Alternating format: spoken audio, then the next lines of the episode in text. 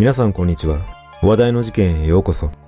今回取り上げるのは、茨城 SNS モデル女性殺害事件です。この事件は、個人で活動していた SNS モデルの女性が、SNS で知り合った男に殺害された事件です。逮捕後、警察が男の家を家宅捜索したところ、男のスマートフォンから自宅地下室で女性を手錠で拘束している様子が撮影された動画が見つかっています。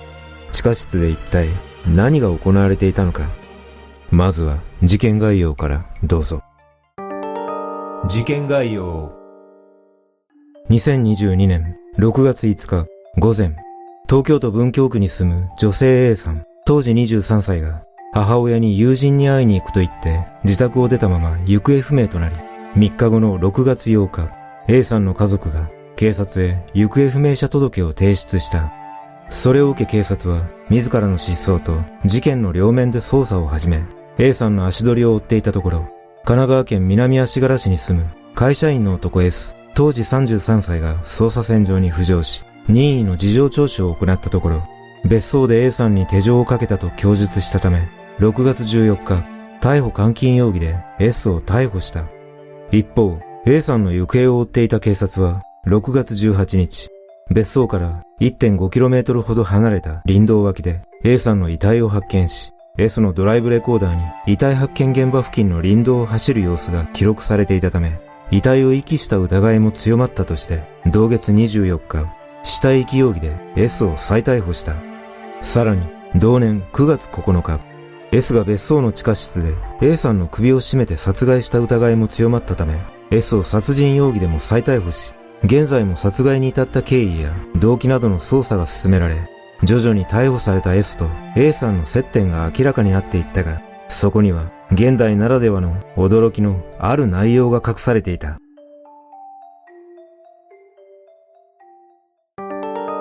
事件の経緯 A さんの失踪後、行方を追っていた警察は、A さんのスマートフォンの電源が失踪当日から切れていたことをつかみ、事件性が高いと判断し、防犯カメラのリレー捜査を行っていた。すると、失踪当日、6月5日午前10時頃、JR 水戸駅で A さんが S の車に乗り込む様子が確認されたため、6月14日、S に事情聴取をしたところ、別荘で A さんに手錠をかけたと供述し、別荘の地下室で A さんを約2時間にわたって監禁していたことが判明したため、S を逮捕監禁容疑で逮捕した。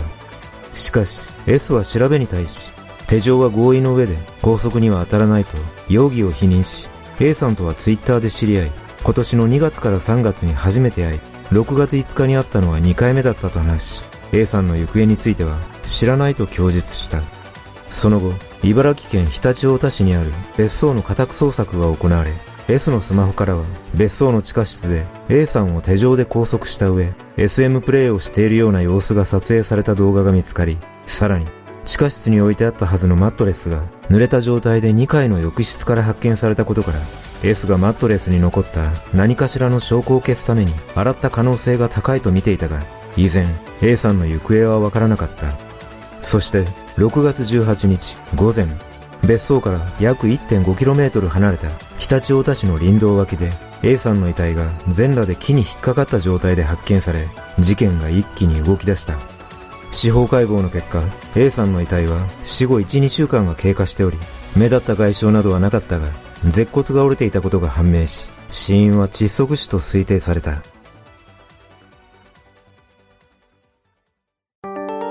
狂い始めた人生。遺体で発見された A さんは、東京都内の小学校を卒業後、中高一貫の進学校に通い、高校卒業後は、ほぼ全生徒が大学へ進学する中、A さんは医療系の専門学校へ進学した。ところが、きっかけは明らかにされていないが、A さんはホストクラブに通うようになると、家族に猛反対される中、専門学校を辞めて新宿歌舞伎町で一人暮らしを始め、ホストの彼氏らしき男と写る写真や、シャンパンタワーをして合流する様子、そして70万円ぐらいのホストクラブのレシートなどを SNS に投稿するようになっていった。A さんを知る飲食店関係者によると、ホストに貢ぐようになってから、A さんは金を作るために、素人が制作する動画のモデルとして出演したり、風俗店で働くなどして、月300万円ほど稼いでいたとされ、その稼いだ金の全てをホストに貢いでいたという。また、A さんの同級生の間では、SNS に投稿される A さんのホスト通いの様子に心配する声が上がるなどしており、事件の1年前くらいに A さんが、もう店には行かないと SNS に投稿してからは、一人暮らしを辞めて実家に戻って暮らしていたとされているが、まともな仕事に就くことはなかった。そして、実家に戻った A さんは、その後も SNS モデルとして個人で活動し、自身で写真や動画撮影の仕事依頼を受け、ギャラ交渉まで行うなどしていたが、そんな矢先、SNS を通じて S と知り合い、撮影現場とみられる別荘で事件に巻き込まれ、帰らぬ人となってしまった。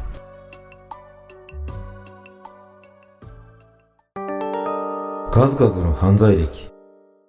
逮捕された S は1988年に生まれ、両親と弟二人、妹一人の四人兄弟の長男で、一家は父親の仕事の都合で、S が幼稚園から小学校まではアメリカで暮らしていたが、2001年4月に一家は日本に帰国すると、福島県郡山市で暮らし始めた。S は地元の公立中学に通い、中学卒業後も地元の高校に進学しており、S を知る同級生によると、S は元気で良い子だった。問題を起こすタイプではなかったと、当時の印象を語っている。その後、高校卒業後はアメリカの大学に進学し、卒業後は再び日本に帰国し、一般企業で働き始めた後、高校の同級生だった女性と結婚し、2016年11月には A さんを監禁した常陸太田市の住宅を購入して、そこで生活を始めたという。しかし、その約1ヶ月後の12月2日、詳細は明らかになっていないが、S は警察官に暴行を加え、傷害容疑で逮捕されており、さらに、翌2017年1月5日には、32歳の女性の首を背後から腕で絞めるなどして怪我を負わせ、別件の傷害容疑でも逮捕されている。これをきっかけに S の余罪が判明し、2016年5月に26歳の女性の背後から抱きつき、首を絞めて怪我を負わせた強制わいせつ致傷でも別件逮捕されている。こうして1ヶ月間に3度も逮捕された S は2件の女性に対する逮捕容疑で不起訴処分とされているが、不起訴になった理由は S が女性側に慰謝料を支払い、示談が成立したからだとの噂がある。しかし、度重なる逮捕を受け、S 夫婦は離婚すると、S は常陸太田市の家を売却せず、神奈川県南足柄市で一人暮らしを始め、知る人ぞ知る SM 監督として数々の動画を撮影する中、今回のような事件にまで発展したが、殺意については現在もわからないままとなっている。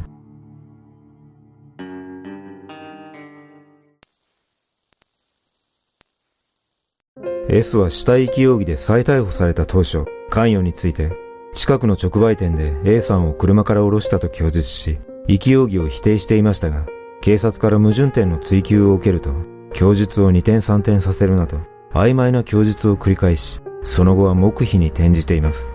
検察は7月15日、死体遺棄の罪で起訴に踏み切り、さらに9月30日に殺人罪でも追起訴され、今後の裁判が注目されていますが、私の印象としては、状況的にプレイの一環で死に至った可能性も否定できないため、殺意の認定は非常に難しいような気がします。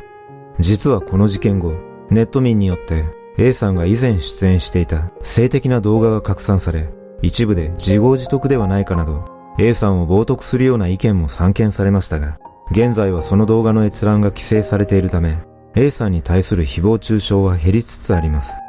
ですが一方で、A さんのように個人で性的なモデルとして活動する若い女性が増加傾向にあるとされ、いわゆる素人者と呼ばれる動画の人気に拍車がかかり、危険を顧みず、安価でそのような動画に出演する女性も多くいるため、今後もこのような危険にさらされる女性が増えるような気がします。